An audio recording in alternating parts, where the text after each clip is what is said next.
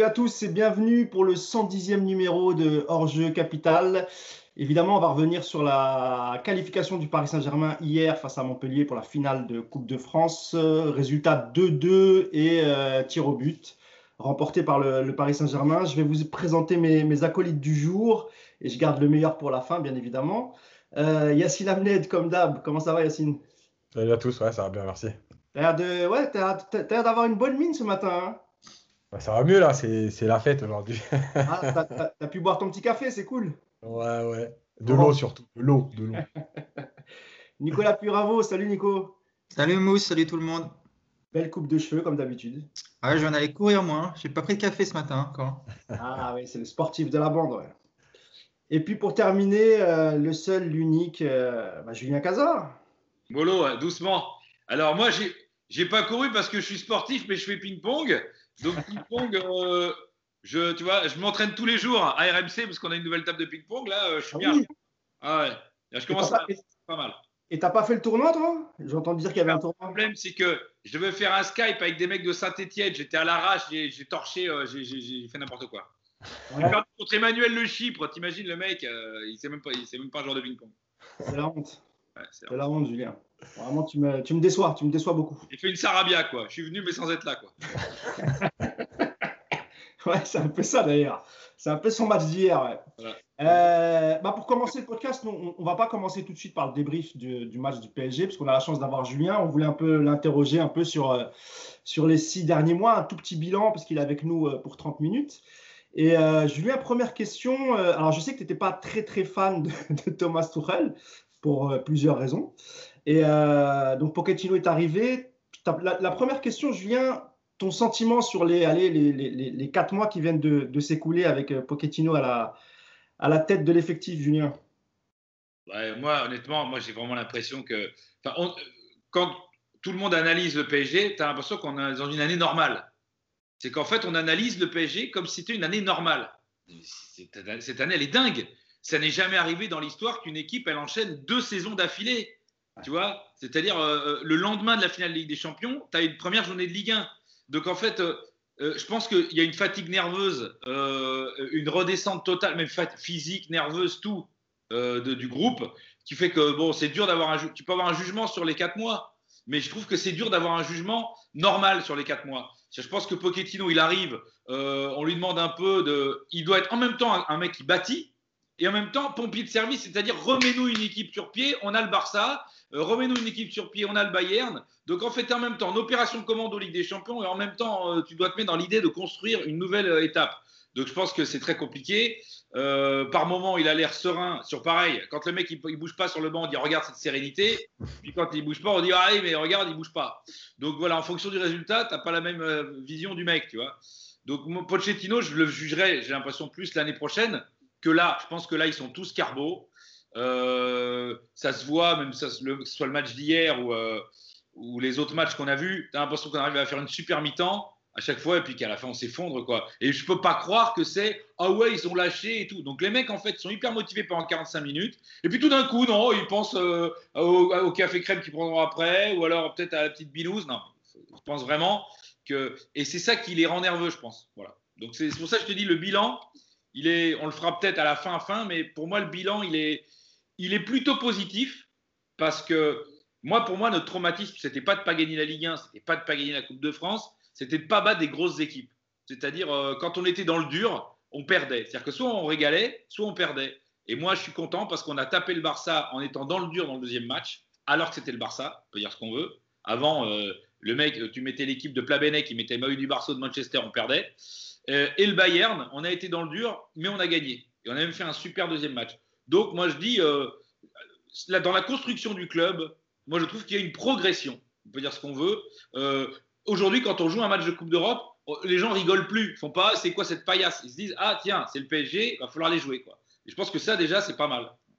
Donc, du coup, tu penses que malgré tout, c'était quand même une bonne décision de se, de se séparer de Thomas Tuchel? Parce que, Est-ce qu'avec Thomas Tuchel, on aurait eu euh, le, même deuxième parcours selon toi?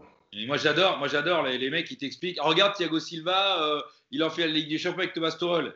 Euh, et nous, on n'a pas rencontré euh, le Real de Vinicius et l'Asensio. On n'a pas rencontré euh, Euh, je sais plus qui l'a rencontré. Il a rencontré qui euh, Avant, juste avant Porto. Porto. Voilà. Donc, si tu veux, oui, il n'a pas encore battu Manchester City sur deux matchs. Il n'a pas battu le Bayern sur deux matchs. Bon, voilà. donc, à un moment donné, c'est des comparaisons débiles. C'est-à-dire que moi, euh, Tourelle, là, il est bien gentil, mais quand il était au PSG, il faisait nimp. Il était en, il était en, bas, de, en, bas de trip tout le temps. Euh, Il craquait complètement. Il était, euh, donc, donc, et c'est pareil. Moi, euh, Thiago Silva, bon, tout le monde nous explique que maintenant, il, il est en finale, Thiago Silva. Mais Thiago Silva, j'en remarque que les deux, il a fait une finale l'année dernière. Il a fait une finale, fait une finale cette année. C'est deux années où il n'y a pas de public. J'ai l'impression que lui, c'est un mec à huis clos. Bon, euh, c'était ça qu'il fallait, Thiago Silva. C'est qu'en fait, dès qu'on était au parc et qu'il y avait du monde, il se faisait dessus. Bah, il faut qu'il joue à huis clos. Bah, c'est le meilleur joueur du monde à huis clos. Bon, tu vois, c'est les raccourcis, quoi. Tu vois, Thomas Tuchel, euh, va. Et puis bon, voilà, c'est un truc de rageux. Pour moi, c'est un truc de rageux. On est dans un pays de rageux. Donc, euh, évidemment, t'imagines bien que si euh, Manchester United gagne la Ligue des Champions, euh, l'Europa League, on mettra Cavani en une. Si c'est Villarreal, on mettra Emery. Si c'est euh, Tourelle, on mettra Tourelle. Enfin, T'inquiète pas. Veux dire, t'as l'impression que quoi qu'on fasse, Cavani, tout d'un coup, on n'aurait jamais dû le lâcher, Cavani, parce qu'il va gagner l'Europa League. Hein, alors que Cavani, c'est grâce à lui qu'on est là en demi-finale, parce que Cavani, euh, quand il a dû nous tuer avec Manchester en poule, il l'a pas fait. Et ils sont en foiré. Europa League. Et oui, mais oui. Et c'est ça qui me fait marrer, c'est que moi, Cavani, euh, j'aurais regretté s'il m'avait mis un doublé et qu'il m'avait éliminé de la Ligue des Champions euh, en poule. Bah non. Voilà. Ton, Donc, ton match référence. euh, ah, Oui. Juste ouais, pour rebondir là-dessus, ça c'est vrai que c'est un truc qui est énervant parce que en fait les gens, euh, tu sais, ils, prennent les joueurs et quand ils réussissent ailleurs, tu as l'impression que euh, c'est à cause de toi. Alors qu'en fait le foot c'est aussi ça, c'est-à-dire que comme je le dis souvent, euh, un joueur, il y a des joueurs qui sont faits pour jouer à Bordeaux tranquille et tout, il y a des joueurs qui sont faits pour jouer à Bastia et qui aiment se faire insulter entre guillemets, il y a des joueurs qui sont faits pour être à Paris ou à Marseille, il y a des joueurs qui sont faits pour être à Strasbourg. Le contexte c'est toujours différent, déjà l'équipe que tu as autour de toi. Et ça, et en fait, de dire ça à chaque fois, moi aussi, ça m'énerve parce que, tu sais, c'est comme si tu avais gardé Cavani, tu aurais gagné la, la Champions League, sauf que Cavani, Ouais. il a été là 8 ans et tu l'as pas gagné. Et tu as des fois pas, même pas passé les week-ends avec Cavani. Avec Cavani. Donc, c'est, des bêtises. Tu vois, et comme l'histoire de Thiago Silva pour finir, euh, Thiago Silva au PSG, peut-être qu'à Chelsea, il est différent parce qu'il est plus dans ce contexte-là. Au PSG, euh, on l'a vu quand même pendant des dizaines de matchs reculer dans sa surface. On l'a pas inventé, tu vois. Donc, euh, ouais, ok, peut-être qu'à Chelsea, il le fait plus parce que le contexte est différent. Mais c'est trop facile à chaque fois de dire ça. C'est comme un joueur que tu vends et tu dis, ah, il éclate ailleurs. Bah ouais, il éclate parce que le contexte lui convainc mieux, parce qu'il y a une autre pression. Enfin bref, voilà, il y a toujours ça à prendre. Et c'est vrai qu'on oublie facilement, on te le jette. Et bon, nous, avec Paris, c'est encore pire parce que cette année, tu as Tourelle, tu as Emery, tu as Cavani, tu as l'impression que c'est le festival. c'est extraordinaire. Non, mais après, euh, par exemple, c'est toujours pareil, c'est que le contexte parisien, il est très particulier. Il n'y a pas d'équivalent en Europe, quoi qu'il arrive, parce que tu n'as même pas une presse positive contre une presse négative. Tu as que des presses qui sont euh, à charge pour des raisons X ou Y, l'équipe, parce qu'ils sont en, conflit avec le PSG. Bon, après, ça les regarde, mais comme il n'y a pas d'autres presse, bon, mais voilà. euh, euh, et puis surtout, tu sais très bien que tu vas plus vendre en tapant sur Paris qu'en disant du bien de Paris. Parce que voilà, on est un pays ultra jacobin, ultra centralisé. Bon, mais à la limite, ça, ça fait partie du jeu. Mais dans l'analyse, tu es obligé de l'intégrer. C'est-à-dire que même pour les joueurs, je pense que la pression sur le club et sur les joueurs est différente à Paris parce qu'ils se sentent, et encore plus quand il n'y a pas de public. Parce que quand tu es un joueur du PSG, tu sais très bien que le seul moment où tu vas te sentir, entre guillemets, soutenu, c'est au parc. Parce que sinon, dans ta vie de tous les jours, euh, dans la vie de tous les jours, bah, personne ne te parle parce que tu es noyé dans une ville qui n'est pas très foot, entre guillemets, on peut le dire, même s'il ne faut pas le dire trop, mais bon, c'est vrai. Ils peuvent se balader dans la rue, ils vont pas se faire assaillir, hein, surtout à Saint-Germain-en-Laye. Donc, et euh, de l'autre côté, euh, quand c'est les médias, il y a beaucoup de trucs à charge. Par exemple, même si moi je ne suis pas un chouineur, euh, je n'ai pas entendu une seule réflexion sur le fait que le mec qui t'a battu est quelqu'un qui a dépensé 2 milliards, alors que tu en as dépensé 1,3, qui a été, que ça fait 15 ans qu'il est, propriétaire et que c'est la première fois qu'il passe les demi-finales en 15 ans, et surtout que ce club ne devrait même pas y être en Ligue des Champions. Ils ont été exclus et qu'ils ont dû faire une menace de procès à l'UEFA pour être réintégrés. Donc si toi tu fais ça en tant que PSG, si toi tu dépenses 2 milliards, que tu es hors fair play financier, que tu as fait un WAD à tout le monde et que tu reviens parce que tu as menacé d'aller voir le tribunal du sport, mais mec, quoi que tu fasses, on te dit, mais ça vaut rien ta victoire. Mais toi, quand tu te fais battre par ces mecs-là qui sont plus riches, qui ont dépensé plus, Ruben Dias, qui t'a mis la misère parce qu'il a été extraordinaire, mais ils l'ont acheté parce qu'ils ont pu faire ça. Au, fair play financier. Nous, on s'est fait prêter, en 4 ans, on s'est fait prêter Florenzi, on s'est fait prêter euh, Moiskin, on a, on, a, on, a, on a pris Herrera gratos, on a Michel Baker. On a, alors, je suis, d'accord avec toi, mais peut-être c'est parce qu'ils ont d'abord ils n'ont pas dépensé de la même manière. Par exemple, jamais ils ont mis 400 millions sur euh, deux joueurs. Eux, c'était plus. Euh, non, mais non, mais je veux dire dans l'équilibre de l'effectif. Je, te parle pour le PSG. Dans l'équilibre de l'effectif, ça a beaucoup compté l'été 2017. C'est ça que je veux te dire, euh, Julien. Non, mais attends, excuse-moi. Sur 4 ans, eux, ils ont dépensé, ça, sur les 4 dernières années, 3, plus de 300 millions par an. Ah non, mais je suis d'accord, bien sûr. Nous, avec nos deux pauvres transferts à 400 millions sur 4 ans, mais on est où, nous? On a, eh, Le plus gros qu'on ait fait là, sur les deux dernières années, c'est Icardi, 50 millions. Wouh Et Chelsea, mais quand tu regardes, les, quand tu regardes Chelsea, les années succès, tu as l'impression que c'est l'Ajax d'Amsterdam. C'est une équipe de copains, avec Tourelle qui est arrivé. Mais ils ont acheté un gardien 80 millions. Il est même pas remplaçant. Non, mais euh, euh, euh, Chelsea, pour la défense centrale, ils ont dépensé 500 ou 600 millions. Mais on est rigolo avec Mbappé et Neymar. Donc, si tu veux, c'est qu'à un moment donné, on focalise sur Mbappé et Neymar. Euh, qui, pour le coup, te ramène aussi de la thune, parce que eux, marketingment parlent, mais City, à chaque fois qu'ils achètent un mec à 70 millions, parce qu'ils en ont plein des mecs à 70, 80 millions, ils rapportent quoi? Ça Ils rapportent ça en maillot, donc les mecs, ils ont des déficits de, de ouf. Ils ont, évidemment, ils sont à fond à la masse dans le fair play financier, s'en battent les couilles. Donc, si tu veux, les Anglais, on est, on est étonnés, les Anglais sont en pleine forme là. tout le monde est cuit, mais les Anglais, ils ont des effectifs de 80 joueurs. Toi, tu as, euh, regarde le PSG, je m'en branle, mais il y a 19 joueurs il y a 19.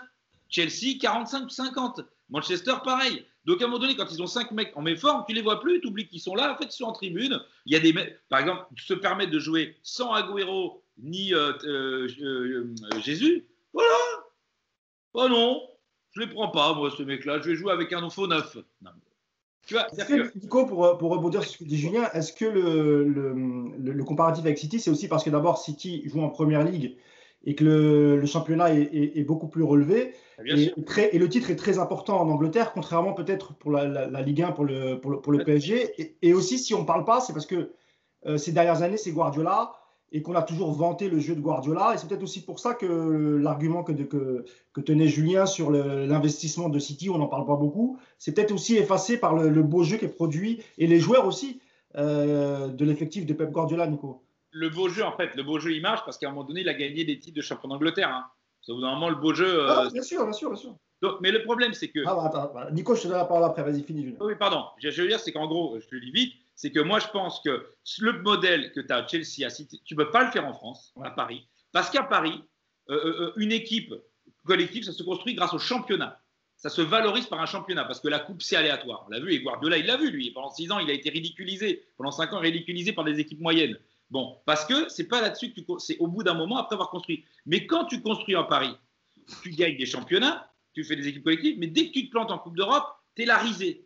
Parce que ça vaut rien le championnat. Alors qu'en Angleterre, si tu es bon en championnat, si tu perds en Coupe d'Europe, on te laisse travailler parce que tu es valorisé dans le fait de gagner le championnat. Donc, au bout d'un moment, eh ben, ton équipe collective, elle prend confiance parce qu'elle elle est valorisée par ses victoires et elle va arriver à, quelque chose comme faites Guardiola aujourd'hui. Mais en PSG, quoi que tu gagnes, tu peux faire une. Regarde, tu peux gagner tout et te faire désinguer parce que tu perds un match sur un mauvais coaching.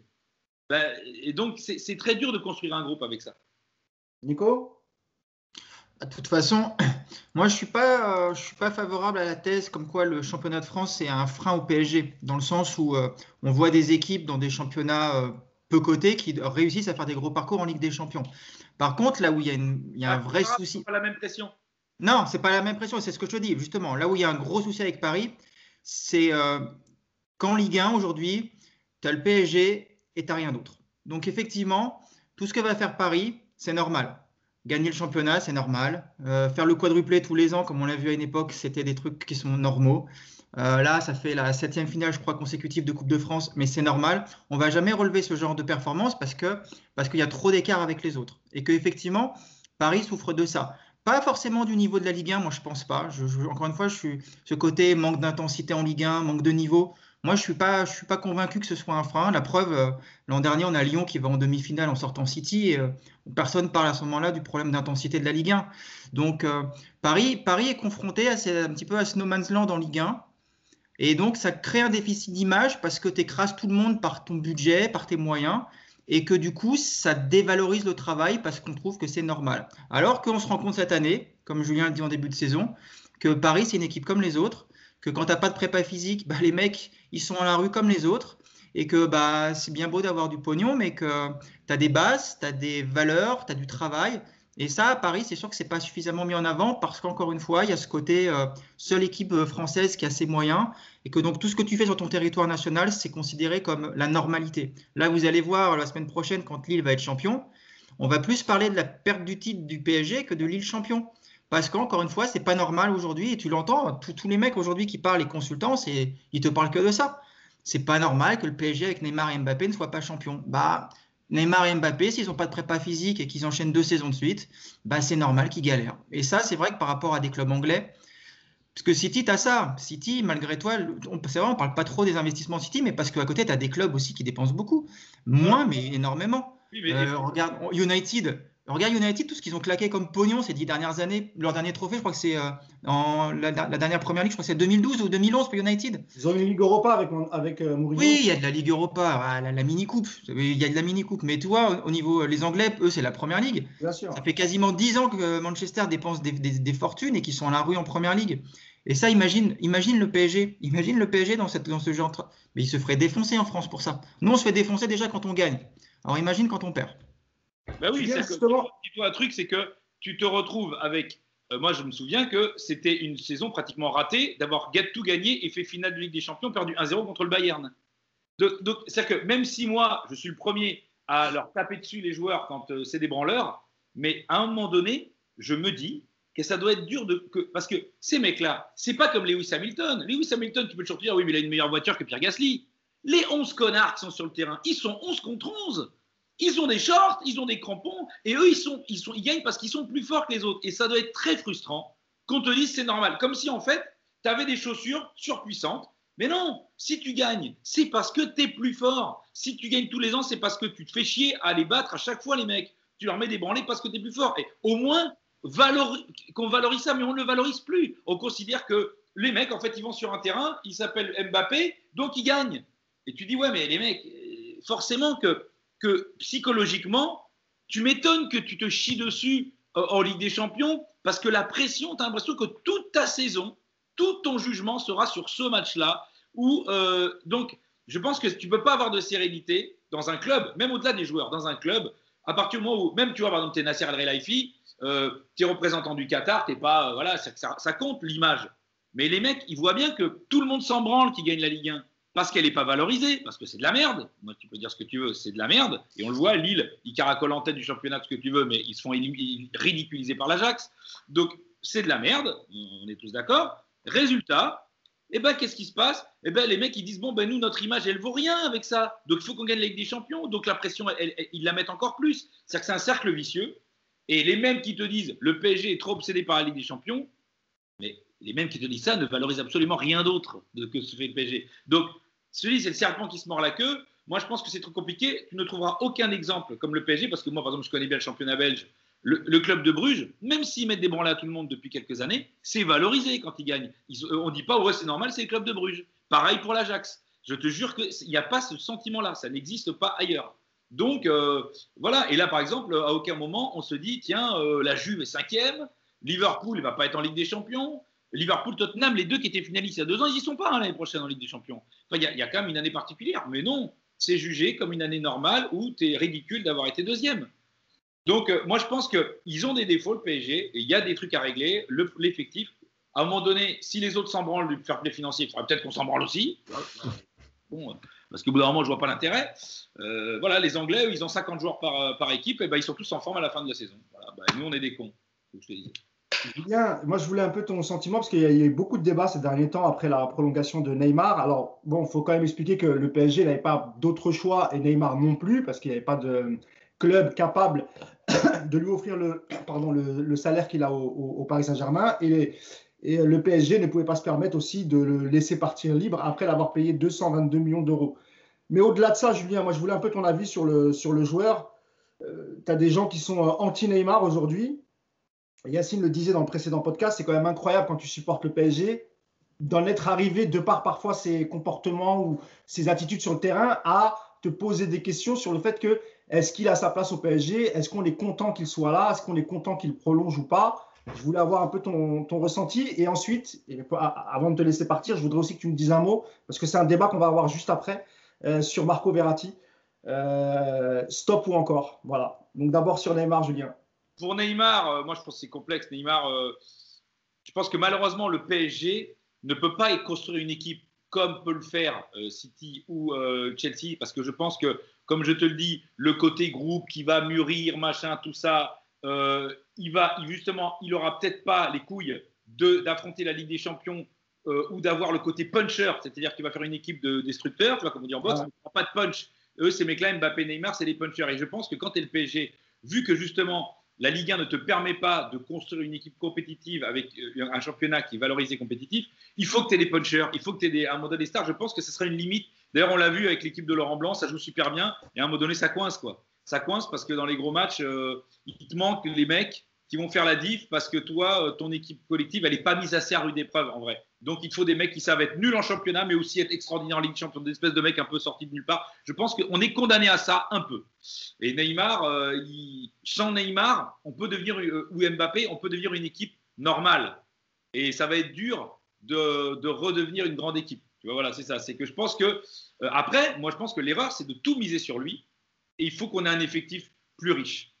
Parce que moi, je pense que c'est plus un problème Neymar à partir du moment où, par exemple, là, tu dis, bah, même lui, il a compris qu'il euh, n'était plus le Neymar de 2015, je pense que tu vois. Donc, il faut aussi à un moment donné, euh, peut-être arrêter d'avoir un Draxler qui joue un match sur trois en, faisant des, en dansant, euh, un Sarabia qui est, qui, est, en dépression. Voilà. Il faut plus de mecs, comme les Anglais ont, comme il faut plus de gens autour pour pas que tout le poids soit sur lui. Je pense que c'est bien qu'il soit là, comme pour Verratti. Ma Verratti, je pense qu'il est bien, mais Verratti, il ne faut plus qu'il ait le seul poids du joueur technique du milieu. Tu n'as que des mecs qui sont euh, des travailleurs à part lui. Donc forcément, tu as l'impression qu'il est indispensable. Mais il peut être dans le groupe, mais il ne faut pas qu'il soit seul. Moi, je pense qu'il faut les garder, mais il faut que ce ne soit pas eux qui soient les seuls dépositaires du, jeu.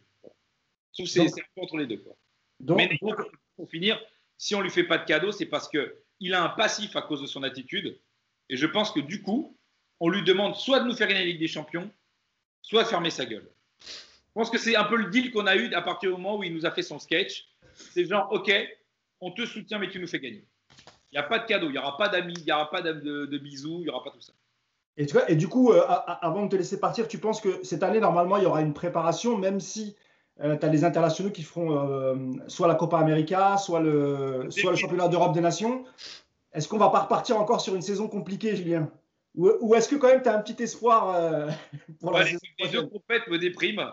Euh, bon, la France, on n'en a pas beaucoup, donc ça va. L'autre con qui veut faire les JO, non mais c'est quand même extraordinaire. Les deux, ils veulent faire les JO. Non mais. Non, mais l'impression d'avoir Jean Castex et Olivier Véran quand, tu les, quand ils parlent. Envie de les tuer. Donc, euh, non. Moi, la Copa América, tu dis, le problème, c'est que si le Brésil se fait éliminer vite, donc l'autre, il va faire une dépression. S'il se fait éliminer tard, euh, il va être fatigué. On est foutu, les gars, je veux le dire. Pour, toi, pour, toi, ça craint quand même encore pour la saison prochaine. J'espère qu'on aura un peu une préparation normale. Parce que là, c'est pas possible. On est cuit, cuit cardo. Ouais. Et pour le titre, dernière question, le titre, tu crois, tu, crois encore un faux pas de Lille ou pour toi, on, c'est foutu? Euh, Je sais pas. Euh, les multiplex, c'est différent, je pense. C'est une atmosphère différente. Parce que tu sais, l'autre, il mène, euh, but à truc, toi, euh, artificiellement, tu peux être de, pas premier. Je, je sais pas. Moi, tu sais, le problème, c'est que les adversaires de, Lille, je les sens pas très motivés. Saint-Etienne, je crois que si on pouvait ne pas être champion, ils seraient pas mécontents. Ils vont pas faire chier leurs supporters en se mettant la race. Toujours pareil. C'est des équipes qui ont été plutôt nulles pendant l'année. Et les seuls trucs que leur demandent leurs supporters, c'est que Paris soit pas champion, comme pour Nice. Ouais, c'est vrai. Est-ce que tu crois vraiment que sans lâcher le match, est-ce qu'ils vont vraiment s'arracher pour gagner contre Lille? Je ne crois pas. Bon, bah écoute. minutes. Et puis quand ils vont prendre le premier but. Donc franchement, je suis pas très confiant. Donc tu es résigné pour cette saison. Hein. Vivement la saison prochaine. Comme on est un peu, on a un petit côté salope, on est obligé parce que sinon, on est parisiens. Moi, l'idée que Lille soit champion, pour que rien que pour que tous les autres, comme Lyon-Marseille, t'expliquent tous les ans qu'ils ne peuvent pas être champions parce que tu as trop d'argent, grâce à Lille, c'est fini c'est pas non plus Monaco de Falcao qui a des. Non, non, là c'est Lille. qui a la moitié du budget de Lyon, et eh ben ils vont être champions. Et eh ben maintenant, il va falloir nous expliquer que tu ne peux pas être champion parce que tu n'as pas d'argent. Voilà, maintenant c'est fini. après, tu l'as dit au début, hein, c'est une saison particulière. C'est peut-être aussi ce qui explique. Euh, voilà, il y a eu huit défaites du PSG en, en, en, Ligue 1. Euh, ça n'empêchait pas Lyon d'être champion. Ça, ça n'empêchait pas Marseille d'être champion. Ah oui, bien sûr. Ah bah, ah bah non, bah non, bah, ils y sont pas. Et eh bah, ils Mais tant mieux. Voilà. Faudra, voilà, comme ça, la prochaine fois, quand on gagnera, ils diront Ah, quand même, c'est facile. Eh ben, écoute, merci beaucoup, Julien. On te retrouve tous les jours sur, euh, sur RMC, sur la radio, Top of the Foot et, euh, et l'After, le soir pour ton, pour ton quiz. Et puis aussi, euh, tu interviens aussi de, de, temps en temps. Merci d'être passé nous faire un petit coucou. Et puis, bah, écoute, bon courage pour le boulot. Puis de penser pour la causerie d'avant Pédo, c'est pas un hasard, c'est pas un hasard, c'est pas un hasard. Ah oui, c'était Montpellier, ça. C'est pas un hasard, les gars, c'est pas un hasard. Ah non, c'est pas un hasard. c'est pas un hasard, comme tu l'as dit. Merci encore, Julien. Et puis je te dis à très bientôt. Tu peux raccrocher. Ciao. Et ben voilà, c'était sympa, une petite, intervention, une petite intervention du camarade Julien Cazard. Et puis nous, on va rentrer dans le vif du sujet. Le match d'hier, messieurs. Euh, match euh, pour comptant pour la demi-finale de Coupe de France, déplacement à Montpellier. Euh, je vais commencer par toi, Nico, parce que tu n'as pas beaucoup parlé. Donc, je vais te donner la parole, puis ensuite, on donnera la parole à, Yacine. Petite remarque, on, en parlait hier sur le, sur le groupe WhatsApp. On a vu un PSG différent, des, un, peu un peu différent des, derniers matchs, et notamment du dernier face à, face à Rennes. Petite surprise, parce que Neymar n'a pas démarré la rencontre. Euh, on a joué, alors je sais sais même pas si c'était un 4-3-3 ou un 4-2-3-1. Euh, en gros, on avait Navas, euh, on avait la paire Kimpembe, non, pardon, Kimpembe est suspendu. On avait Diallo, Marquinhos, pardon, Baker, Florenzi à droite. On avait un milieu Gay Paredes, Rafinha, et devant, on avait Sarabia, Icardi et Kylian Mbappé. Et moi, j'ai eu l'impression, notamment dans cette première mi-temps, Nico, que le, y a, le, jeu est un peu plus simple, un peu plus rapide que ces, que ces derniers matchs. Est-ce que mhm. j'ai mal vu ou est-ce que tu partages mon, mon opinion, euh, Nico? Je crois que tout le monde l'a vu, mais euh, j'espère que les gens ne sont pas surpris, parce qu'on l'a déjà dit plein de fois. Euh, évidemment, vous voyez où je vais en venir, mais quand vous avez sur le terrain des joueurs qui jouent simple, qui respectent le football, qui ont juste la volonté, après un contrôle, de tout de suite donner le ballon à un mec bien placé, et parce qu'il y a des mouvements autour, forcément ton jeu est fluide. Et euh, quand tu n'as pas sur le terrain un joueur comme Neymar notamment, qui a la tête dans le guidon et qui joue très souvent dans le mauvais tempo à cause de, de, conservation et de touches de balle trop nombreuses, eh ben, c'est plus compliqué. Donc euh, hier, on a, voilà, on a, on a revu, on en a vu plein aussi des matchs comme ça cette saison, qui, enfin pas tant que ça malheureusement, mais on en a vu des matchs comme ça cette saison avec, euh, avec un Rafinha dans un rôle euh, un petit peu d'organisateur, avec un Gay euh, qui, qui, joue mieux comme par hasard, avec des latéraux qu'on trouve un peu plus, facilement, avec aussi une bonne, une meilleure entente entre Icardi et Mbappé. Et le point commun, c'est qu'effectivement, encore une fois, il manque, il manque sur le terrain Neymar et il va quand même un, un, jour falloir que le staff se pose des questions de manière à faire en sorte que ce qu'on voit dans, l'état d'esprit, hein, je ne dis pas que le PSG est meilleur sans Neymar, je dis que le PSG joue différemment et que c'est un football beaucoup plus fluide. Alors, est-ce que ce genre de football-là est plus fort? Ça, c'est un autre débat et je, je, vais, vous écouter dessus. Mais euh, en tout cas, c'est évident que euh, cette équipe sans Neymar a un football qui devient plus naturel, on va dire, plus, euh, plus traditionnel. Et, et oui, de manière, c'est plus fluide, c'est plus agréable. Yacine, même question hein, sur, le, sur, sur, le match. Est-ce que toi aussi, tu as vu des, différences avec les, matchs précédents et notamment avec euh, la non-titularisation de, Neymar, avec un Rafinha dont on, sait que lui joue à une touche de balle et à ses simples contrôles, comme l'a dit Nico, et, et, passe. Et même, un, Mbappé qui a fait un match supersonique hier, qui a été impressionnant.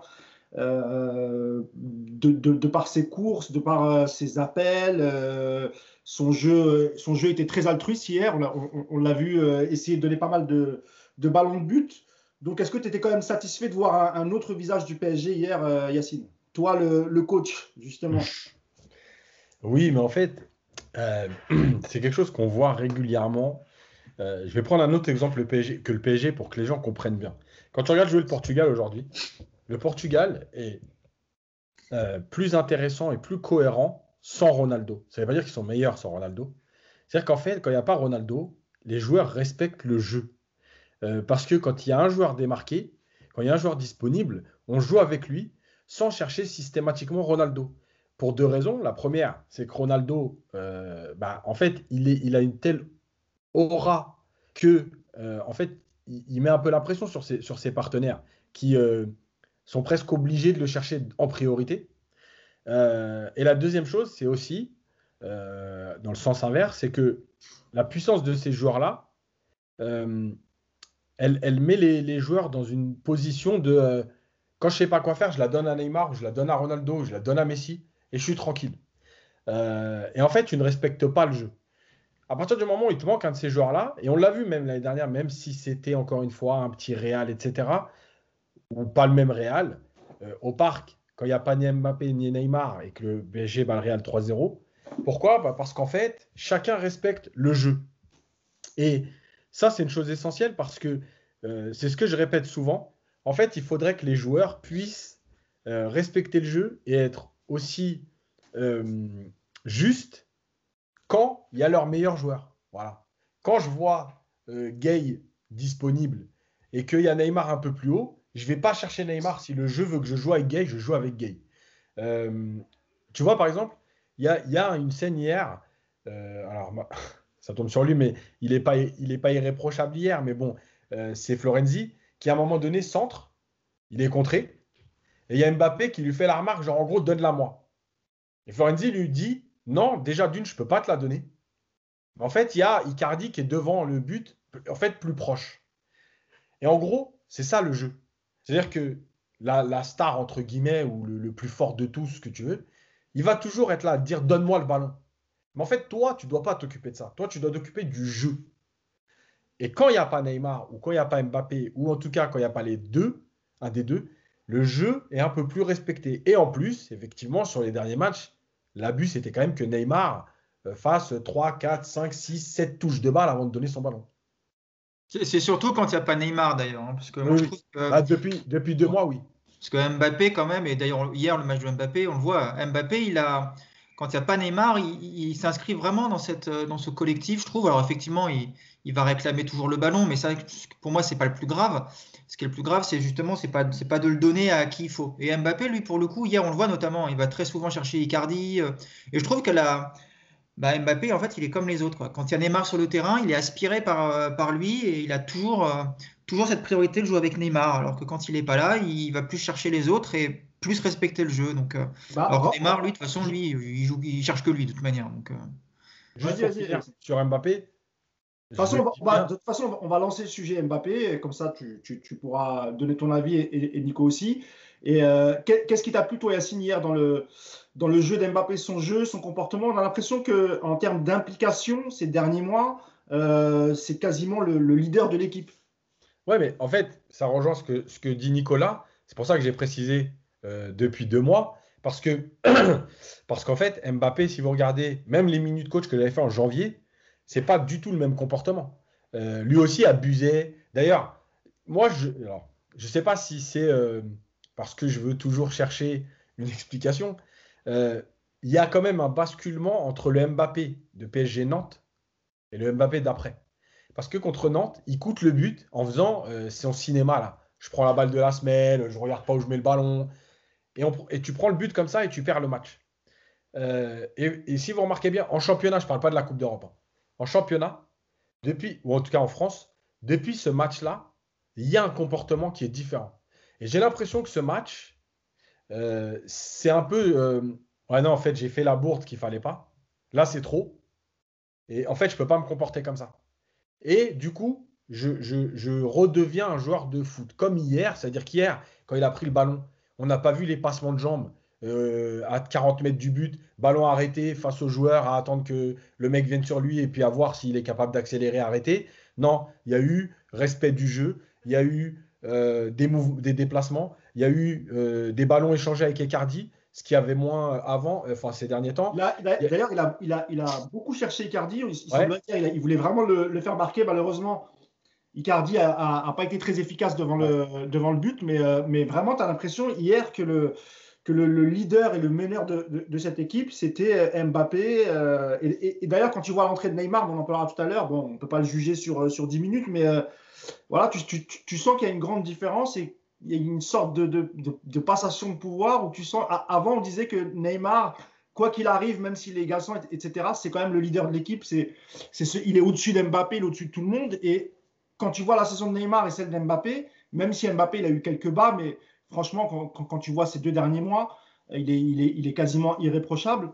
Est-ce que, vous n'avez pas ce sentiment-là quand même que euh, il, faut que la direction parisienne réussisse à, le prolonger? Parce que quand il est dans, cet état d'esprit, dans cette forme-là, il peut faire des choses formidables, euh, Nico. Oui, bien sûr. Après, ce côté, savoir qui est un petit peu le leader actuel, c'est aussi par la force des choses. Neymar, il a, il a joué 16 matchs de championnat cette année 16. On est à la 37e journée, il a joué 16 matchs. Comment tu peux être un leader d'équipe euh, quand, tu es aussi peu présent?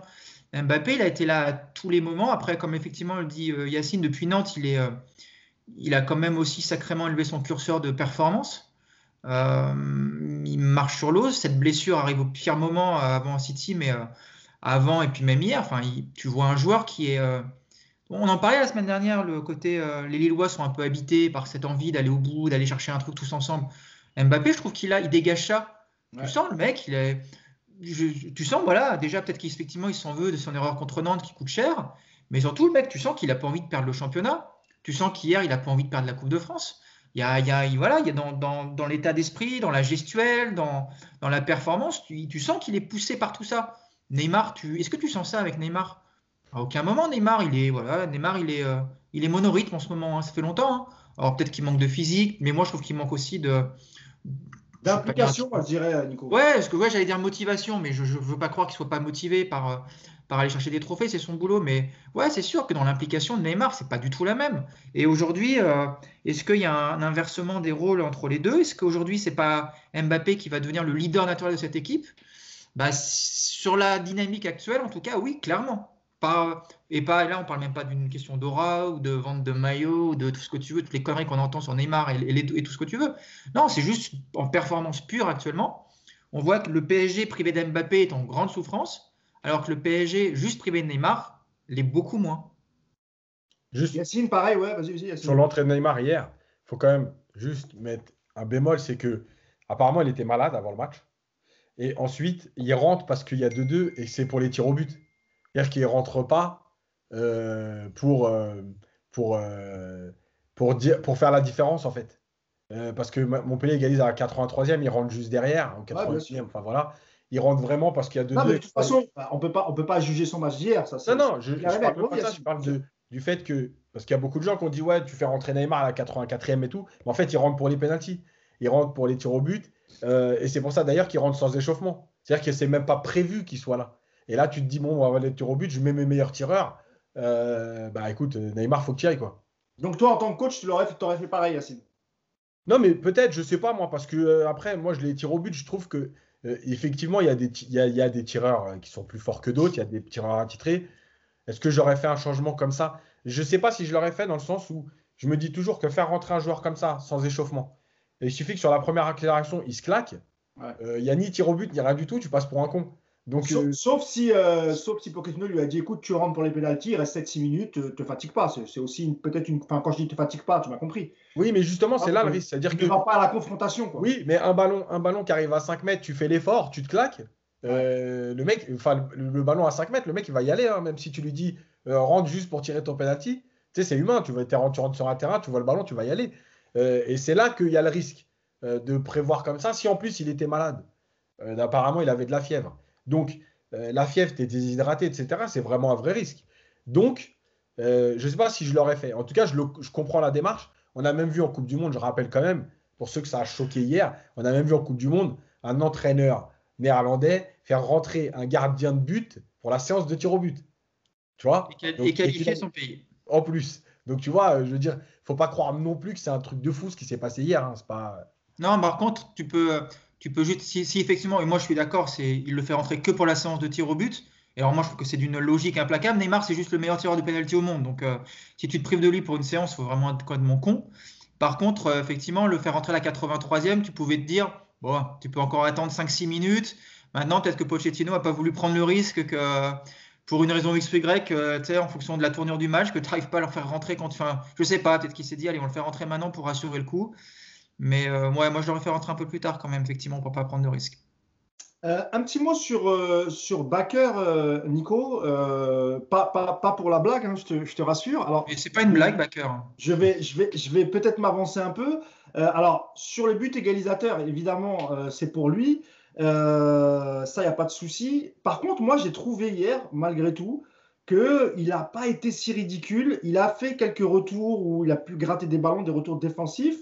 Et même sur le côté offensif, euh, il, a, il a débordé une fois, il a il, trouvait dans l'axe euh, Mbappé.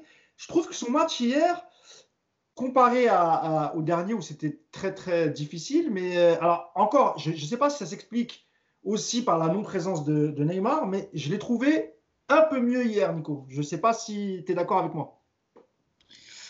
Euh, ouais, ouais, il fait un match euh, bah, un petit peu. Euh, c'était du backer, quoi. C'était limité, c'était pas toujours très précis, c'était souvent maladroit. Par contre, c'est volontaire. Et puis, effectivement, il a été plus servi. On lui a moins gueulé dessus. il était peut-être un peu plus libéré aussi. Donc, ce qui fait qu'à l'arrivée, il a eu un match un peu plus intéressant. Après, il est aussi bien aidé parce que couloir droit de Montpellier, c'est Sambia là, qui, bascule à partir du quart d'heure de jeu.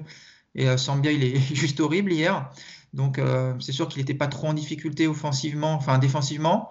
Et puis, euh, il y avait de la place aussi dans le couloir. Montpellier, c'est un peu, c'est un peu une équipe, moi, je trouve, qui correspond bien au jeu du PSG parce que c'est, c'est une équipe qui aime attaquer parce qu'ils ont des beaux arguments. C'est une belle attaque, Montpellier, franchement. Et puis, il y a des joueurs de ballon, hein, Savanier, Mollet, tout ça. C'est... moi, je trouve que c'est une très belle équipe offensive, Montpellier. Donc c'est une équipe qui se découvre, c'est une équipe qui, euh, qui, prend des risques.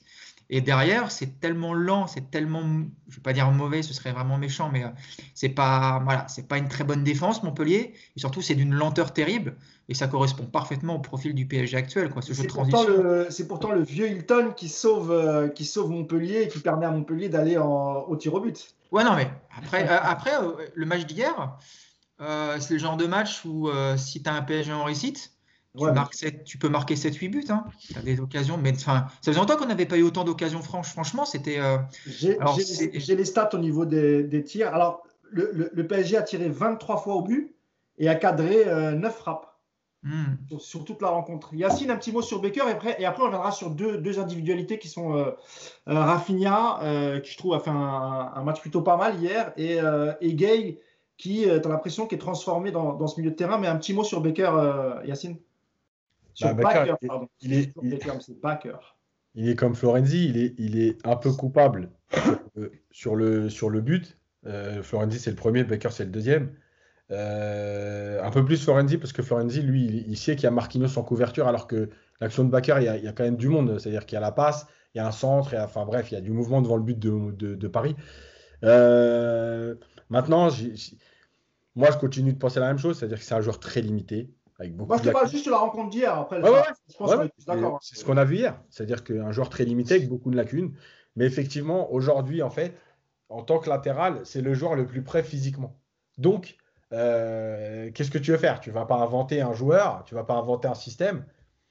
Voilà, il doit jouer, il doit jouer. Maintenant, c'est toujours pareil. Quand un joueur à ce niveau au PSG et qu'il est là depuis deux ans, trois ans, il faut surtout se demander pourquoi il est là, qui a décidé de le prendre, qui l'a mis là. Voilà, c'est tout. Après, D'ailleurs, c'est la suspension de Kim Pembe qui, qui, fait qu'il est présent hier. Parce que si Kim Pembe n'était pas suspendu, c'est sans doute Diallo qui aurait, euh, joué à sa place. Ouais, mais alors, tu vois, moi je trouve que franchement, backer à gauche, je trouve que c'est plus intéressant sur un match comme celui d'hier que Diallo. Parce que, parce qu'on Diallo, encore une fois, le rappelons, hein, c'est pas son poste, il, il dépanne. Et euh, au moins, sur un match comme ça, Baker, il a le comportement normal dans latéral, c'est-à-dire qu'il se projette, il revient. Il, enfin, toi, le nombre d'allers-retours de, qu'il fait hier, c'est quand même. Il y a une vraie. Euh, il y a une vraie. Euh, activité. ouais, il y a une vraie activité quand même dans ce couloir. Alors, c'est pas toujours très bien fait, voire c'est souvent mal fait, mais l'activité, elle est là, en fait. Et même le fait de faire un appel, même si tu n'es pas toujours servi, mais au moins il le fait, l'appel, lui. Va... en plus, quand il n'y a pas Neymar, quoi. Quand tu sens qu'il joue naturellement, en fait. Il pousse ses actions, il ne s'arrête pas systématiquement pour revenir sur Neymar. moi, je trouve qu'hier, il est intéressant, franchement. Et puis, euh, et puis euh, oui, puis rappelons, tu as raison, Mousse, il est là parce que, parce que ça a été un cadeau fait à, Rayola à l'époque. on sait encore une fois qu'il il n'a pas été recruté pour ses qualités, mais plus par des circonstances. C'est le numéro 3 dans la hiérarchie. Sauf qu'encore une fois, je le redis, Bernat, je crois qu'hier, il a raté son 51e match, quelque chose comme ça. On, ne le reverra plus, Bernat. Hein. On le reverra pas cette saison. Euh, Kurzawa, bah, Kurzawa, il a raté beaucoup de matchs. Quand il est, pas là, quand il est là, il est, il est dangereux. Et je, trouve de plus en plus que Bakker est moins dangereux que Kurzawa dans, sa manière de jouer. Maintenant, bon, euh, je ne suis pas objectif, je sais ce que vous allez me dire. Mais puis bon, de toute façon, maintenant, en plus, il va falloir s'y habituer parce que Bakker, il va finir la saison du coup. Donc, euh. Oui, après, c'est vrai que c'est un cadeau pour Rayola. Il, arrive gratuit. C'est un jeune joueur. Hein. Il, a, quand même pris un peu d'expérience au Paris Saint-Germain. Il a participé à la Ligue des Champions. Bon, c'est peut-être aussi un moyen de faire un peu d'argent en le revendant euh, cet été. Euh, c'est peut-être pas une si mauvaise affaire que ça. Et puis, avec la blessure de Bernat et, et, l'irrégularité de, de, Kurzawa, que ce soit dans le jeu ou même dans, ses blessures, etc., eh ben, finalement, euh, comme le dit Yacine, on n'avait pas d'autre choix. J'allais dire heureusement qu'il était là, mais c'est un peu ça. Parce que sinon, tu te, tu te retrouvais quand même avec un, un, problème sur le dos, parce que surtout que Diallo, pareil, il a été beaucoup blessé. On ne pouvait pas forcément compter sur lui. Euh, Par contre, ce qui, est, étonnant, c'est que c'est quand même un joueur qui a été formé à l'Ajax, qui est quand même un club qui a une vraie culture tactique. Pour le coup, euh, il pas gardé. Non, mais il a quand même fait toutes ses classes chez eux, quoi.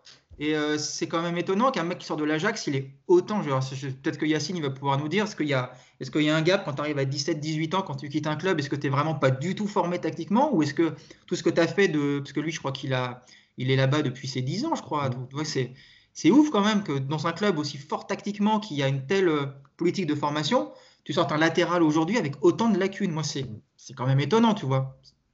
Non, mais c'est clair, c'est clair. Un mot sur, euh, sur euh, Rafinha et puis après sur, sur, sur Gay. Moi, je trouve que hier, Rafinha, ces derniers temps, c'était pas trop ça. Même quand il rentrait, Rafinha, on a l'impression qu'il a. Voilà, il avait perdu un peu de jus. Peut-être qu'il était un peu désespéré parce qu'il n'avait pas beaucoup de temps de jeu, je sais pas. Mais alors, euh, pareil, peut-être que ça s'explique aussi par l'absence de, Neymar. On va pas tout mettre sur le dos du pauvre Neymar, euh, quand même, tu vois. Mais hier, euh, Rafinha a fait un match plutôt intéressant, Yacine. Ah ouais, pourquoi? Parce bah, parce qu'il y a du mouvement autour de lui. Voilà, Rafinha, on l'avait dit dès le début. N'empêche que, juste quand même, ça permet de faire une parenthèse sur Rafinha, même si effectivement, il y a le, traitement, entre guillemets, de Pochettino. après ces deux premiers matchs, euh, on nous avait quand même attaqué un petit peu en disant ouais alors Rafinha c'est pas une mauvaise recrue ouais c'est une bonne recrue dans la rotation faut pas il y a quand même une limite entre euh, la rotation et être titulaire à Manchester City par exemple euh, et on voit bien contre Montpellier comment c'est maintenant Rafinha je pense que hier il est bien parce que autour de lui il y a du mouvement donc ça lui permet d'échanger comme il aime c'est-à-dire il donne il bouge il donne il bouge voilà il est dans son rôle dans l'axe où il n'a pas besoin de faire des kilomètres mais juste de faire les, appels, euh, voilà, de se déplacer tranquillement. Et de toute façon, euh, c'est pas moi qui l'invente, le football, c'est un, sport de mouvement. Donc à partir du moment où tu as des solutions autour de toi, et comme le dit Nico, euh, Baker, même si, par, euh, je prends l'exemple de Baker parce qu'il en a parlé, effectivement, même s'il il y a des lacunes, le fait d'être là ou de faire un appel, ça crée quelque chose. Parce que même si c'est Baker, le, joueur, le défenseur de Montpellier, il se dit pas, oh, c'est Baker, laisse-le y aller il se dit, il y a un mec qui a fait un appel. Donc déjà, il se décale pour aller le prendre. Donc il crée quelque chose. Euh, et en fait, bah, Rafinha, il profite de tout ça. On l'a vu plusieurs fois cette saison. Rafinha, c'est vraiment un joueur. C'est pour ça qu'on avait dit aussi à un moment donné, au début, quand il avait commencé à jouer avec Verratti, on l'imaginait bien avec Verratti. Parce que Rafinha, c'est ce football de, Barcelone. Voilà. Il a été formé à Barcelone. C'est ce football fait de, redoublement de passes, de mouvements. Je donne, je bouge sur 3 mètres. Thiago Motta le faisait aussi très bien. Il a été formé à Barcelone. Voilà, hier, il y a eu du mouvement pendant une heure. Il a été bien. Après, tu sens bien qu'il ne peut pas faire 90 minutes. Mais euh, quand il a été en première période, il a été très intéressant. Un petit mot sur Afnia, euh, euh, Nico, et puis après, si tu veux enchaîner sur, sur Idriss qui a fait une, super partie hier. Bah non, Yacine a tout dit. C'est c'est un joueur qui fluidifie le, collectif très clairement, mais qui est dépendant aussi de lui. Euh, Sarabia, c'est un peu le même genre de joueur. Alors, c'est enfin, pas les mêmes caractéristiques, mais euh, je trouve que Sarabia, c'est à peu près la même donnée. C'est un joueur qui, on le voit, qui, quand il est dans une équipe comme ça, qui est, euh, qui est très clairement orienté sur du mouvement, sur des propositions, sur des appels de balles, sur des courses sans ballon, c'est des joueurs qui, comme par hasard, sont meilleurs dans ces, dans, ces matchs-là. Et euh, par contre, quand tu vas mettre effectivement un, Sarabia dans un match où tout le monde est arrêté et où Neymar vampirise le ballon, bah ouais, Sarabia, tu le vois pas forcément. Donc, euh, donc le match de Rafinha hier très intéressant et, euh, et moi je trouve qu'il est, vraiment bien dans ce rôle de, de, 10 parce que parce qu'il a quand même plus de culture offensive que peut, que peut l'avoir un Verratti quand il a été positionné là. Voilà, il y a quand même chez, chez Rafinha cette volonté d'aller d'aller frapper, d'aller d'aller d'aller dans la surface il n'est pas que dans la passe, il est aussi dans, cette idée d'aller créer du danger. Euh, moi, j'aime beaucoup. Après, pour enchaîner sur Gay, bah, c'est un, bon match, encore une fois, mais il, est sacrément monté en puissance depuis quelques, quelques semaines, l'ami Gay. Euh, Est-ce que tu l'imaginais capable de, jouer comme il a joué hier? Parce qu'hier, il a été quand même très offensif, euh, Idrissa Gay. On, ouais, on a déjà vu des matchs comme ça avec Everton quand il était là-bas, hein, franchement.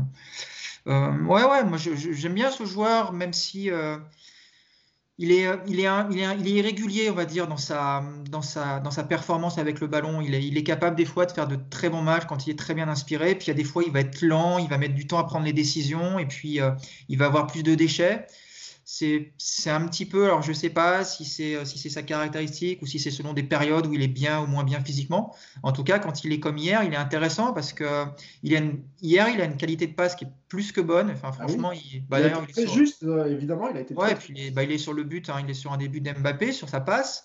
Euh, il a une qualité de passe aussi pour, pour casser les lignes euh, qui fait de plus en plus, je trouve. Alors, ça, c'est quelque chose d'assez important. Et puis, il y a aussi ce côté capable de se projeter sur 5-10 mètres avec une bonne conduite de balle et puis avec la tête haute pour toujours chercher euh, la solution. Donc euh, hier, il fait vraiment un match très très intéressant, mais c'est dans la lignée de ce qu'il a fait. Maintenant, moi j'aimerais que, que ce, ce gars-là qu'on voit là depuis quelques semaines, j'aimerais qu'on le voit sur la durée d'une saison et sur les gros matchs et sur les matchs un peu moins importants. Euh, voilà, j'aimerais qu'il trouve effectivement que ce soit son, son niveau référence, ce serait vraiment forcément très intéressant parce que le gay qu'on a vu hier, je trouve qu'il a vraiment sa place dans, dans une équipe comme le PSG.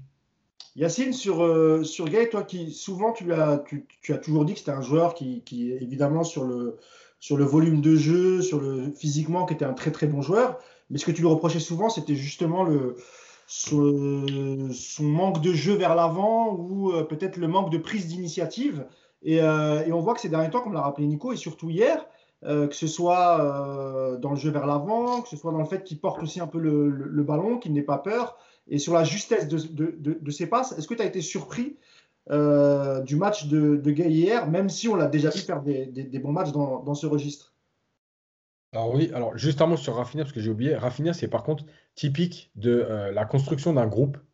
Euh, quand tu cherches à avoir 13-14 top joueurs, entre guillemets, et des joueurs intéressants qui vont t'apporter dans la rotation et qui peuvent quand même malgré tout jouer un match important parce qu'ils sont pas, il n'y a pas, y a pas trois niveaux d'écart avec les autres. Ça, c'est typiquement le joueur, par exemple, à ce prix-là en plus, qui est très intéressant dans la construction d'un groupe. Quand on parlait de politique sportive la semaine dernière, pour moi, ça, c'est une vraie bonne recrue dans ce sens-là. Voilà. Tu n'en feras pas un de tes cadres. Par contre, quand tu as besoin de lui, il est là. Et c'est un joueur de, très bon niveau. Voilà. Euh, pour Gay, oui, oui, mais euh, en fait, tu vois, euh, c'est, quand on l'a beaucoup critiqué, moi, on m'a dit, on l'a vu partout, hein, sur les commentaires, sur les réseaux, etc t'en veux à Gay, euh, qu'est-ce que tu as après Gay, euh, etc. Alors moi, je veux bien tout expliquer, mais le problème, c'est que me, me, me, dites pas que tout le monde savait qu'il allait faire les matchs de février, mars, avril, et qu'en plus de ça, si tout le monde aujourd'hui revient à dire ouais, depuis trois mois, il est bon, c'est bien qu'en décembre, il n'était pas bon. Oui. Donc en fait, je mentais pas. Ah oui. Donc c'est trop facile de dire ça. Moi, j'avais parlé de certains points, je les ai montrés dans les, dans les minutes coach euh, notamment en janvier-février où il n'était pas encore revenu bien. Depuis mars-avril, euh, j'ai montré aussi tout ce qui fait bien. Euh, ça passe hier pour Mbappé. C'est une vraie passe de milieu offensif. Elle est dosée, elle est donnée entre les deux joueurs. Mbappé, il n'a plus qu'à finir. Il n'y a rien à dire. je pense que pour Gay, il y, y a trois gros éléments. Le premier, il est physique. Voilà, on voit bien que Bon, après, c'est pour tout le monde le cas, mais peut-être plus lui, quand il est vraiment bien physiquement, qui peut enchaîner les efforts. Oui, euh, ça l'aide. La deuxième chose, c'est que aujourd'hui, il est peut-être. Alors, il y a le système, c'est-à-dire que avant, avec Tourelle, il y avait le système de. Alors, il y a eu le 4-4-2, mais où euh, les deux milieux étaient vraiment livrés à eux-mêmes et euh, avec les quatre offensifs là-bas qui s'éclataient, entre guillemets, Et donc, tu ne pouvais pas non plus aller accompagner en faisant le cinquième, le sixième, etc. Parce que tu avais déjà aussi deux latéraux. Donc, c'était compliqué, il devait rester en place. Donc, il était peut-être un peu bridé. Le deuxième système, c'était le 4-3-3. Et dans le 4-3-3, on est plus sur un système de conservation du ballon. Et on voit bien que ce n'est pas son jeu. Ce n'est pas le joueur qui va multiplier les passes, bah, comme Rafinha ou Verratti Mota à l'époque, etc. Par contre, euh, et le truc, c'est que quand il y avait Matuidi dans ce 4-3-3, c'est Matuidi qui prenait la profondeur. Mais avec trois offensifs comme Mbappé, etc., en fait, même s'il y avait eu Matuidi, Matuidi, il n'aurait pas pu prendre la profondeur à la place d'Mbappé, comme il le faisait avant, parce qu'il y a Mbappé. Donc, euh, et quand il le faisait, Matuidi, c'est parce que aussi euh, Ibrahimovic décrochait et euh, l'animation offensive ah. permettait à Matuidi de faire ça. Exactement. Si Matuidi aurait joué aujourd'hui au PSG, ah bah là, oui, non. au PSG, euh, il n'aurait pas pu faire ce qu'il a fait, tu vois. Oui, parce que lui, il part l'année où, Mbappé et Neymar arrivent, donc ils n'ont pas, pas vraiment joué ensemble. Hein. Et donc, ben, en fait, là aujourd'hui, il est typiquement dans le système entre guillemets qui lui va, c'est-à-dire qu'il est deuxième milieu défensif, mais relayeur, parce que Paredes, c'est pas lui qui va aller là-haut. Donc en fait, c'est Gay qui doit, faire, qui doit faire ça. Et comme devant lui, bah, il y a eu du mouvement hier, euh, et on voit bien la différence entre le Gay euh, dans certains matchs où il n'y a pas de mouvement devant lui, où les joueurs gardent le ballon, et hier où ça bouge. Bah ouais, hier, il récupère un ballon, il percute, il y a un appel, il donne. Moi, je le dis, dans, dans, je le redis, Gay, vous regardez son parcours, les équipes dans lesquelles il a évolué, c'est des équipes, entre guillemets, hein, je caricature un peu, mais des équipes de transition. Voilà, c'est pas des équipes qui jouent à 40 mètres du but adverse parce que c'est pas un joueur capable d'échanger dans des très petits périmètres très vite. Par contre, mais peut-être que là, Yacine, il est en train justement de s'adapter. Peut-être que ça a mis plus de temps pour lui parce qu'il a joué en première ligue. Sa dernière équipe, c'était Everton. Et qu'évidemment, Everton n'a jamais été une, équipe de possession. Peut-être qu'il a juste a pris du temps pour lui de, s'adapter à ce type de jeu et qu'aujourd'hui, peut-être qu'à force de répéter les matchs, etc., bah, il, est, il, est, il est simplement beaucoup mieux. Et il appréhende le jeu euh, mieux qu'il y a quelques mois, on va dire. Ça, oui, ça, oui. Mais moi, je pense que c'est surtout l'évolution du PSG. Voilà, on l'a dit depuis plusieurs semaines. Cette équipe est une équipe aujourd'hui de transition. On voit bien que le PSG, par exemple, à Barcelone, il joue beaucoup plus bas qu'il ne l'a jamais fait, même quand, même quand le grand Barcelone Paris n'avait jamais joué aussi bas, entre guillemets, n'avait jamais subi autant euh, volontairement, voilà, plutôt.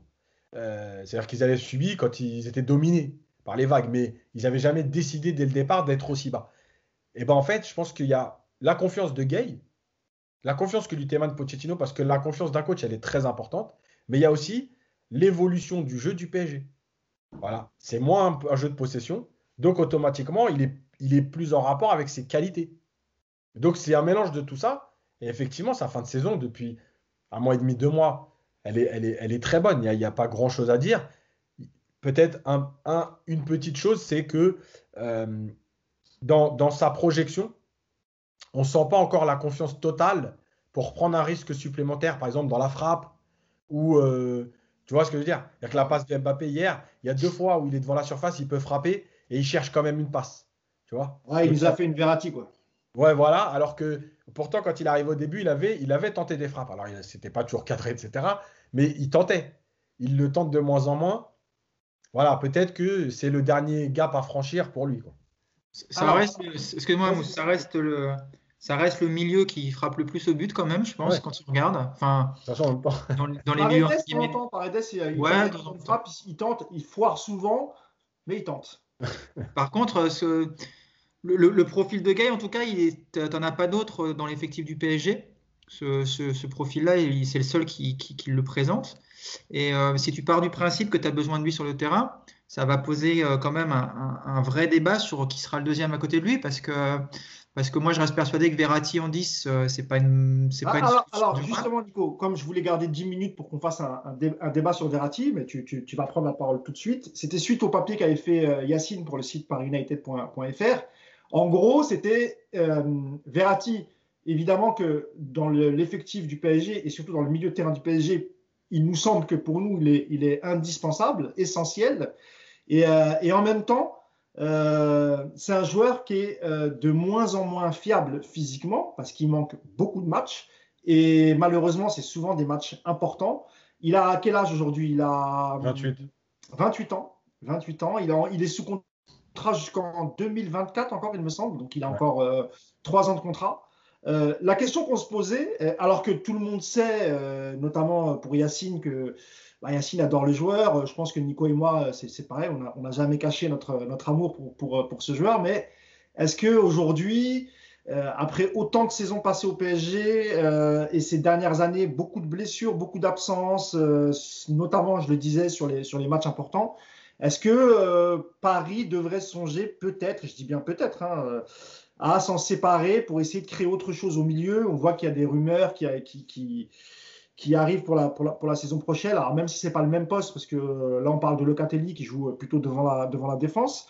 Mais Nico, pour toi, Verratti, est-ce que on, le garde encore parce que c'est un joueur fantastique et que malgré tout, quand tu as des adversaires qui mettent la pression, c'est le seul aujourd'hui au PSG qui est capable de, de tenir un peu le ballon, de le ressortir proprement? Ou est-ce que maintenant, ça fait euh, 9 ans qu'il est au, PSG et qu'il faudrait peut-être essayer de changer autre chose et, d'avoir un joueur déjà plus fiable physiquement qui va t'apporter autre chose et, euh, peut-être tourner la page euh, Verratti alors, déjà, le, plus fiable physiquement, moi je veux bien, mais euh, ça ne décide pas comme ça d'un claquement de doigts. Parce que sinon, ce serait facile. Pastor, on aurait tous aimé qu'il soit plus fiable physiquement, et puis il serait peut-être encore à Paris, tu vois. Sauf qu'il y a un moment où tu es aussi devant la, réalité des, faits, des blessures, et qu'il y a des fois où il faut prendre des décisions.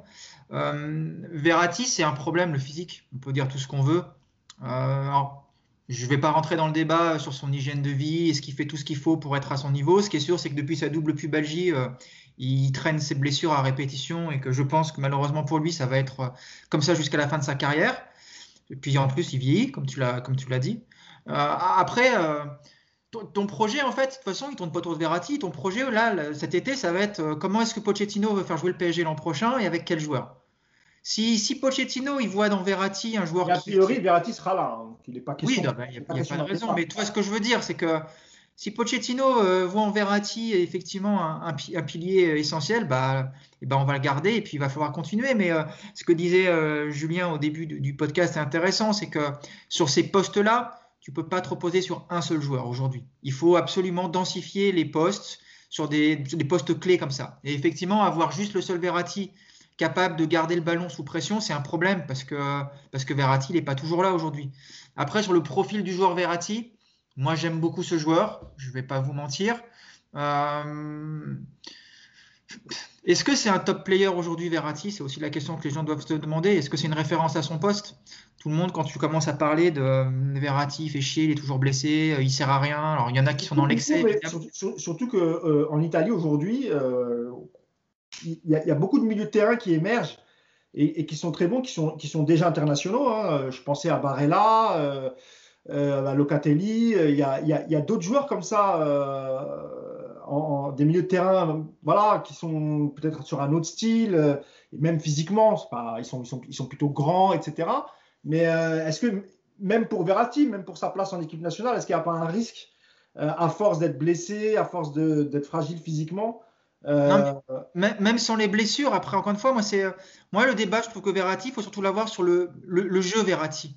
le côté physique, oui, à un moment, effectivement, si ça devient si ça devient trop, trop pénalisant, il doit rentrer en compte. Mais là, moi, je vais te parler que du débat Verratti sur le footballeur. Aujourd'hui, euh, je pars du principe où tu dois te demander est-ce que tu veux la référence à ton poste dans ton équipe? Le PSG vise la Ligue des Champions tous les ans. On va dire qu'on est dans le top 6-7 européens en permanence. Donc le PSG doit viser l'excellence sur tous ses postes. Tu as la référence aujourd'hui en, en, termes d'attaque avec Mbappé. Tu peux difficilement trouver mieux. Tu as une référence en défenseur central avec Marquinhos. Tu peux difficilement trouver mieux. Tu as la référence avec un gardien, tu as Navas. Quelle est la référence aujourd'hui au milieu de terrain? Ton meilleur milieu, sur le papier, on va dire que c'est Verratti. Est-ce que Verratti est titulaire au Bayern en ce moment? Non. Est-ce que Verratti est titulaire à City? Pas sûr. Euh, est-ce que demain le Bayern sonne au PSG en disant voilà, on aimerait échanger Kimmich avec Verratti Est-ce que vous acceptez? Faut être honnête, les mecs, on accepte tous. Hein, sauf euh, sauf la, secte Verratti qui va encore m'insulter, mais euh, aujourd'hui, on, propose moi d'échanger Kimmich avec Verratti. Euh, je le fais monter dans mon kangou et puis je l'emmène moi-même à Munich, l'ami Verratti, tu vois. J'ai pas de kangou en plus, je sais pas pourquoi j'ai dit ça. Euh, mais euh, vous voyez ce que je veux dire? Donc Verratti, pour moi, il est là le débat. Est-ce que le joueur qu'il est devenu aujourd'hui, parce que ça fait quand même longtemps qu'il est à Paris, est-ce qu'il est devenu une référence à son poste? Moi, je pense qu'il y a beaucoup mieux que lui. Même si c'est un très bon joueur, je précise, je l'aime énormément, c'est un top player, mais ce n'est pas aujourd'hui pour moi la référence des milieux de terrain en Europe. Donc, est-ce que le PSG doit construire son milieu de terrain futur sur Verratti ou aller chercher, essayer de trouver une autre référence? C'est un autre débat. Et ça, le seul qui peut répondre, j'ai envie de te dire, c'est Pochettino. C'est lui qui sait ce qu'il veut faire l'an prochain du PSG. S'il trouve que Verratti s'inscrit dans le jeu veut, dans l'identité de jeu qu'il veut donner à Paris, il n'y a pas de souci, gardons Verratti. S'il a d'autres idées, bah, peut-être que ça se fera sans Verratti. Et euh, c'est, la vie d'un club. On ne va pas passer forcément 15 ans avec lui. S'il doit partir, il partira. Et euh, moi, je vous ai donné l'exemple Pastor. Hein. Voilà, moi, Pastor, ça m'a déchiré le cœur qu'il parte parce que j'adorais ce joueur. Mais il y a un moment où il faut te rendre compte que le joueur, aussi bon soit-il, bah, il y a des lacunes soit dans le jeu, soit dans le physique, et que ça peut plus matcher. Verratti, on est, je pense, dans le débat sur les deux aujourd'hui. On peut parler du physique, on peut aussi parler du jeu, à mon avis. Tu, parlais de Pastore, j'ai le maillot de Pastore sur le, dos. Vous pouvez pas le voir, mais il est signé, hein, donc c'est un maillot collecteur. Voilà. Euh, Yacine, euh, dernière question sur, euh, enfin dernier débat pour toi sur Verratti, parce que je sais que tu dois, tu dois y aller, on a, on a 5-6 minutes. Euh, est-ce que le, changement aussi de, position sur le terrain, euh, peut-être qu'il a eu du mal à s'adapter euh, cette saison Est-ce qu'il faudrait peut-être pas qu'il revienne à, un poste de pur relayeur, Verratti? Alors, mieux entouré évidemment, comme l'a dit Nico. Et, pour toi, quel serait le joueur idéal pour accompagner Verratti s'il redescend en milieu relayeur la saison prochaine? Le, milieu idéal pour toi en Europe, qui t'irait chercher pour accompagner Verratti? Je te parle en relayeur. Alors, si tu veux aussi ajouter un milieu défensif euh, qui jouerait derrière, comme à l'époque avec, euh, avec Thiago Motta, tu peux aussi. Hein. Alors, le, truc, c'est que la première chose, je vais venir sur les blessures vite fait parce que euh, quand on parlait des blessures et tout, moi, je le répète et je l'ai écrit dans plusieurs papiers. Son opération de la pubalgie. Qu'il a fait très jeune. Ouais, c'était une erreur. Ah je le redis, vous pouvez regarder dans l'historique des joueurs de foot. Il y en a très peu qui vont jusqu'à l'opération parce que les conséquences, elles sont très graves. Euh, et très souvent, les complications, elles sont, euh, elles sont euh, ailleurs et nombreuses. Donc, ça, c'était une erreur. Il l'a fait parce qu'il y avait l'euro qui arrivait et qu'en fait, c'était la seule chance qu'il avait de pouvoir espérer de jouer l'euro quand il s'est fait opérer. Et rappelez-vous, c'est avant le match retour contre Chelsea, c'est entre les deux matchs qu'il s'est fait opérer. Donc, tout ça, ça, compte. en plus, Verratti, c'est un joueur qui est plutôt trapu, donc petit, qui, doit avoir une grosse, une grosse masse musculaire, entre guillemets, on le voit bien sur ses appuis, etc. Donc, c'est quelque chose qu'il ne fallait pas faire. Maintenant, il a voulu tenter pour euh, jouer l'euro. C'était une erreur, il le paye. Je voulais juste, parce qu'on parle tout le temps de Verratti et on nous dit, ouais, il est tout le temps absent. Alors, j'ai pris juste De Bruyne. 2018-2019. Alors, déchirure du ligament, 65 jours d'absence. Je reste dans la même saison. Blessure au ligament, 43 jours. Problème musculaire, 6 jours. Problème à la cuisse, 27 jours. Claquage tendineux, 20 jours. Tout ça, c'est juste en 2018-2019 pour De Bruyne. Cette saison, il en est à blessure musculaire, claquage tendineux, blessure mineure. Il est, à, il est après, à peu près à 40 jours d'absence de Bruyne cette saison. Et il a failli être absent plus longtemps avec sa blessure à la cheville qui finalement a été un peu moins grave que prévu en finale. Ah oui, euh, euh, avant, le match du PSG. Voilà. Il était parti pour 4 semaines d'absence. Finalement, ça a été moins grave que prévu, mais on n'est pas passé loin euh, de la blessure grave. Donc, l'histoire des blessures, moi, je veux bien. Euh, mais en vérité, quand vous regardez aujourd'hui, il y a beaucoup de joueurs qui, qui, manquent, et notamment les milieux de terrain. Après, sur le jeu. Le jeu, c'est toujours pareil. Moi, je reste persuadé que le football, c'est une question de, connexion et de parler le même langage. Euh, Thiago Alcantara, l'année dernière, tout le monde, tout le monde, moi, y compris, hein, mais tout le monde nous en a parlé. D'accord? Sa saison Bayern, exceptionnelle, etc. Il se retrouve à Liverpool, Aujourd'hui, il rentre carrément dans des matchs à la mi-temps, des fois à 20 minutes de la fin. Quand il joue, moi je vois sur Twitter par exemple, qu'est-ce qu'il fait là? Thiago, c'est pas possible, etc. Donc en fait, c'est dire Verratti, ouais, il a jamais rien apporté, etc. Comme il y en a qui vont dans la caricature, c'est des bêtises. Verratti, c'est ton meilleur milieu de terrain. C'est celui qui te permet de sortir des zones de pressing le plus facilement. C'est celui, et ça ce sont les chiffres, qui court le plus quand il joue et qui récupère le plus de ballons. Quand Donc on est d'accord qu'il ne court pas dans le vent, Yacine. Hein, comme il ne court pas dans le vent. Il court, il, il, enfin, tu peux croire qu'il court dans le vent. Mais comme on l'a vu avec Gay contre Manchester City, parce qu'en fait, à un moment donné, ces joueurs-là sont obligés de compenser le manque de travail des joueurs de devant. Le football des années 86, où le numéro 10 ne joue qu'avec le ballon et l'avant-centre attend les ballons dans la surface, ça n'existe plus. Donc, ces joueurs-là, à un moment donné, ils s'épuisent à compenser tous les, euh, le manque d'effort des autres. Voilà. Pour terminer, je, je l'ai dit dans le papier et je le redis là. Oui, à un moment donné, tu dois te poser la question de te dire est-ce qu'on tourne la page Pour tout le monde?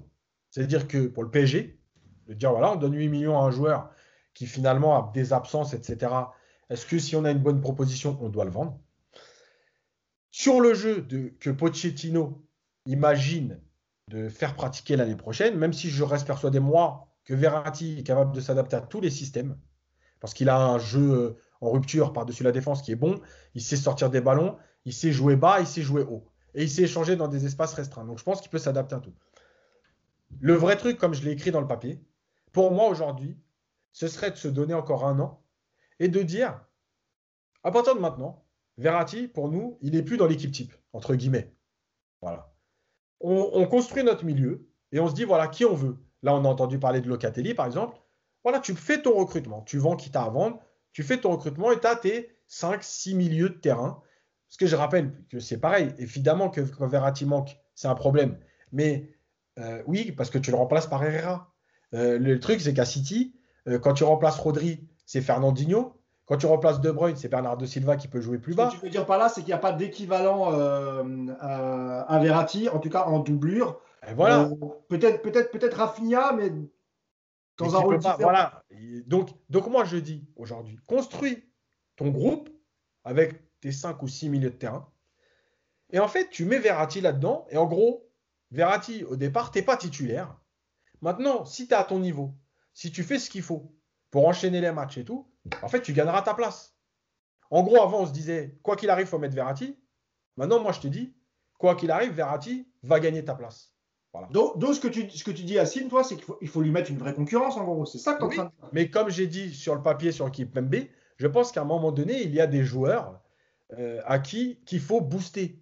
Et les leviers, ils sont simples. Le banc, la concurrence ou, entre guillemets, la menace d'un départ. Genre, en gros, bah, écoute, nous, s'il y a une, proposition, des fois, ça fait réagir les joueurs. Je pense qu'il faut en arriver là. Comme l'a dit Nico, tu ne peux plus compter que sur Verratti en disant, en gros, c'est notre meilleur joueur. S'il n'est pas là, c'est la fin du monde. Voilà. Je pense que l'étape du PSG aujourd'hui, c'est ce que je dis depuis six mois, à savoir un gros collectif. Comme l'a dit Julien Cazard tout à l'heure, oui, tes joueurs comme Neymar et Mbappé, tu en as besoin, mais dans l'inscription d'un collectif, et ce sont tes facteurs X qui, t'apportent le supplément. Et non pas l'inverse de te dire, c'est eux qui nous font gagner. Parce que je rappelle que les derniers matchs, Pochettino, il maîtrise tellement pas grand-chose en ce moment, avec toutes les circonstances qu'on veut, l'arrivée, etc., que parfois en cours de match, il repasse en 4-4-2 parce qu'il a deux joueurs qui courent pas. Et en gros, comme ça s'est passé à Rennes, je crois, où il met Draxler, Neymar, en gros, allez finir devant. Vous ne pouvez pas vous replacer, donc finissez devant. Je vais me réadapter. Mais déjà, ça, c'est pas possible. Et euh, hier aussi, à un moment donné, il y a un peu une réorganisation. Elle est un peu moins flagrante, mais où on demande moins d'efforts à certains. Et c'est pour ça aussi que Gay finit un peu plus fatigué, parce que Gay, euh, il enchaîne et il finit fatigué, parce qu'à un moment donné, quand tu dis en gros, euh, tiens, fais moins d'efforts parce que je te laisse faire moins d'efforts, bah, à un moment donné, les autres, ils doivent courir pour deux. Tu vois? D'ailleurs, et Nico l'a vu, parce que j'en ai parlé hier dans le groupe WhatsApp, je crois que Gay se claque. Bah, j'ai vu le tweet et la vidéo de, Nico et effectivement, je suis pas cuit. bon, on, espère que c'est rien de grave. Ah et, on verra pour le, pour le prochain match. Est-ce que tu veux dire un dernier mot, Nico, avant qu'on qu'on se quitte? Non, non, bah, je pense qu'on a bien résumé Verratti. Hein. Puis je, je, reprécise hein, que moi, je suis, euh, je suis absolument pas euh, favorable à, une vente de Verratti cet été. Je pense que c'est un joueur extraordinaire qui, euh, qui a sa place dans l'effectif du PSG, mais pas dans le milieu tel qu'il est construit actuellement. Voilà, il y a trop de déséquilibre dans ce milieu pour que Verratti, tu puisses compter sur lui toute la saison et te dire on a de quoi faire. Verratti a besoin d'avoir à la fois des joueurs de ballon autour de lui, avoir des profils qui vont aussi venir euh, comment renforcer la complémentarité entre tous ces milieux et surtout donner des solutions à, Pochettino en cas d'absence. Parce que comme le dit comme le Diaz tu peux pas aujourd'hui te dire le collectif aujourd'hui voilà c'est le, jeu collectif du PSG ne repose que dans les pieds de Verratti. Tu peux pas avoir ce raisonnement c'est c'est complètement euh, complètement inapproprié pour une équipe qui, vise une Ligue des Champions. Donc, euh, il faut évidemment renforcer avec des collectifs, mais avec, euh, avec une vraie qualité technique qui va donner une concurrence à Verratti. Moi, moi j'aimerais bien que, alors, en 30 secondes, que, que, vous, que vous me donniez votre, votre milieu complémentaire, celui que vous aimeriez voir au PSG évoluer aux côtés de Verratti. Yacine, est-ce que tu as un nom en tête Juste pour une comparaison. Alors, vas-y, vas-y, comme ça, prends Pour une comparaison, euh, il faut, pour ceux, parce que c'est facile toujours de retenir le meilleur moment, mais pour ceux qui connaissent ou qui ont envie de s'intéresser, Pirlo, par exemple, c'est un joueur qui éclate très tard. Pirlo, c'est un joueur qui, est, qui appartient à un moment donné à 50% à l'Inter et au Milan. Personne ne sait quoi en faire. Et il faut que Carlo Ancelotti le repositionne en numéro 6 devant la défense et pour que Pirlo prenne son envol. D'accord? Euh, pas le football, c'est pas si les gens pensent que Pirlo à 20 ans, il était extraordinaire et qu'il a été extraordinaire de 20 ans à 36 ans, c'est pas vrai. Donc il y a aussi ça, il faut toujours prendre en compte ce que je disais tout à l'heure, le contexte. Euh, Allez, rapidement, si tu as un joueur, toi, que tu aimerais voir évoluer aux côtés de Verratti au PSG la saison prochaine, ça serait lequel? En, 30 secondes. Hein. Franchement, alors, je parle en, termes de, de, de, de, si tu as les moyens, d'accord? C'est-à-dire que j'ai pas d'enveloppe. non, non, tu, tu, dis le nom que tu veux, cher, pas cher. Euh, moi, y a, pour moi, aujourd'hui, il y a deux joueurs pour, pour euh, réellement, enfin, pour compléter ton milieu de terrain. Il y en a un, pour moi, c'est Barella. Euh, qui est jeune, ouais, qui, explose. Alors c'est facile parce qu'il est connu et qu'il a fait une grosse saison. Mais pour moi, en plus, il joue avec lui en équipe d'Italie. Euh, et je pense que c'est, son, c'est, un profil qui correspond parfaitement. Euh, et je pense qu'avec Barella, tu peux presque, entre guillemets, animer un milieu de terrain Gay, Verratti, Barella, avec pas réellement de 6, tu vois, un milieu de terrain où tout le monde peut un peu tout faire dedans. maintenant, je, pense que Gay Verratti, ça peut fonctionner si derrière, tu as un autre joueur que Paredes. Encore une fois, moi, j'aime bien Paredes, la qualité de passe et tout.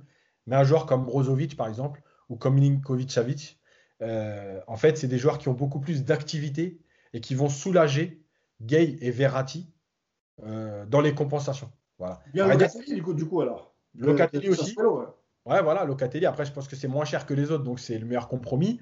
Euh, la différence, c'est que. Brozovic, l'Inter a besoin d'argent. Euh, ouais. Ça peut se négocier. Les prix, les prix seront pas forcément les mêmes peut-être cette saison à cause du Covid. Donc, euh, voilà. Après, Locatelli, pourquoi je le dis un peu moins? Parce que Brozovic, Barella ont joué en Ligue des Champions.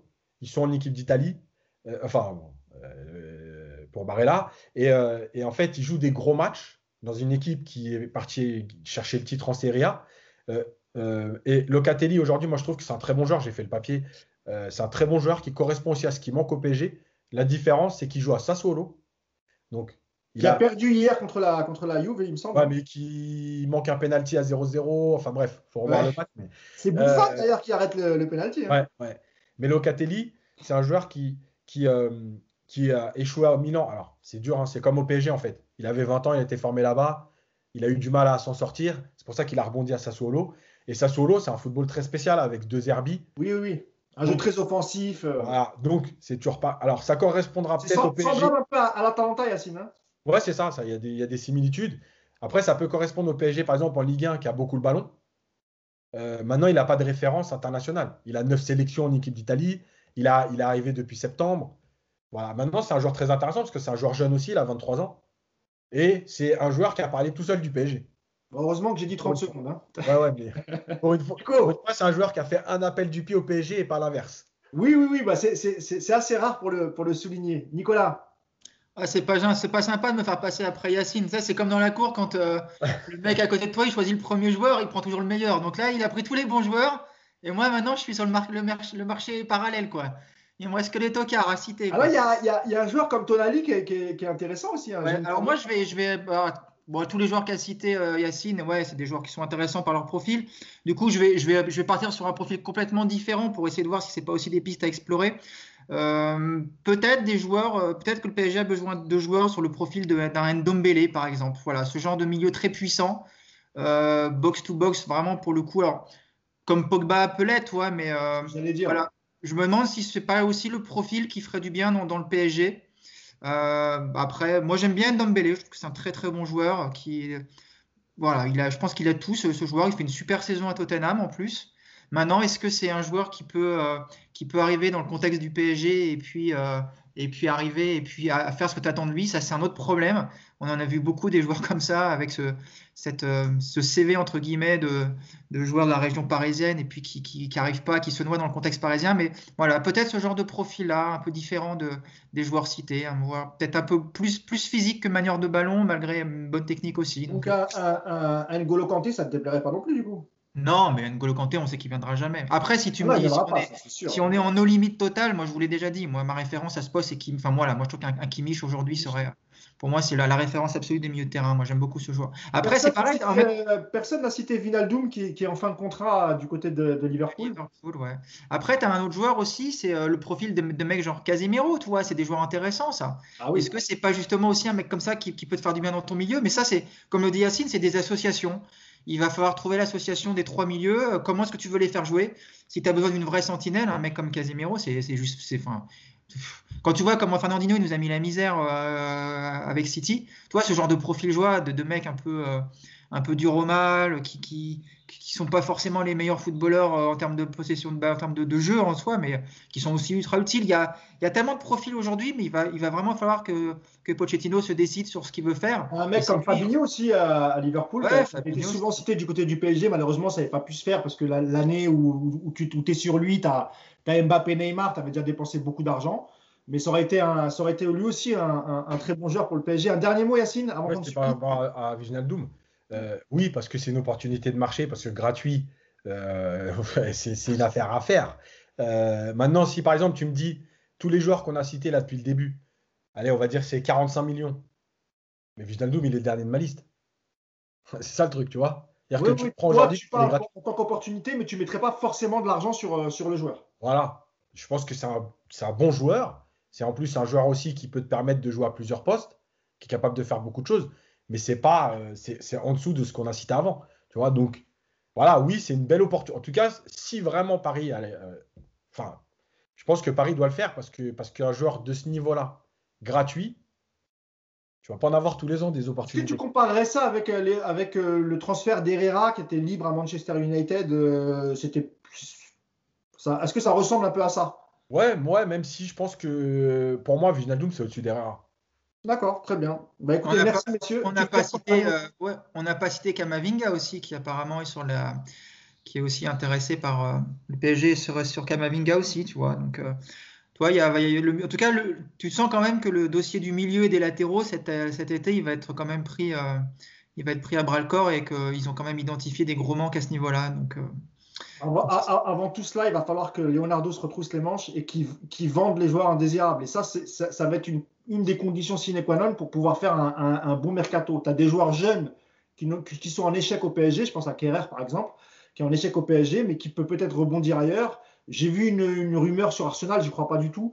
Euh, moi, je pense qu'il faudrait peut-être le prêter avec une option d'achat parce que je ne pense pas que tu puisses le vendre directement comme ça, surtout si tu veux récupérer un peu d'argent mais il va falloir quand même vendre. Il va falloir beaucoup vendre.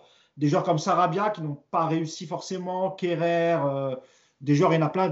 Peut-être se, séparer aussi de, joueurs trop limités comme Baker, Dagba. Euh, voir ce que tu fais avec euh, Diallo, si tu gardes en doubleur de Kimpembe, tu vois. Par contre, on a beaucoup parlé des milieux, mais pour moi, la priorité, c'est un troisième défenseur central de haut niveau et, vraiment les latéraux. mais on aura l'occasion d'en reparler dans les, dans, les dans les podcasts cet été, une fois que les, la vraie priorité, elle est là. Voilà, on fera la liste au Père Noël, t'inquiète pas Yacine. merci à tous les deux, merci Nicolas, merci Yacine, passez une très bonne journée et puis nous on se retrouve euh, lundi à l'issue du, multiplex, l'avant-dernière journée de, de Ligue 1. Salut à tous. Ciao. Ciao.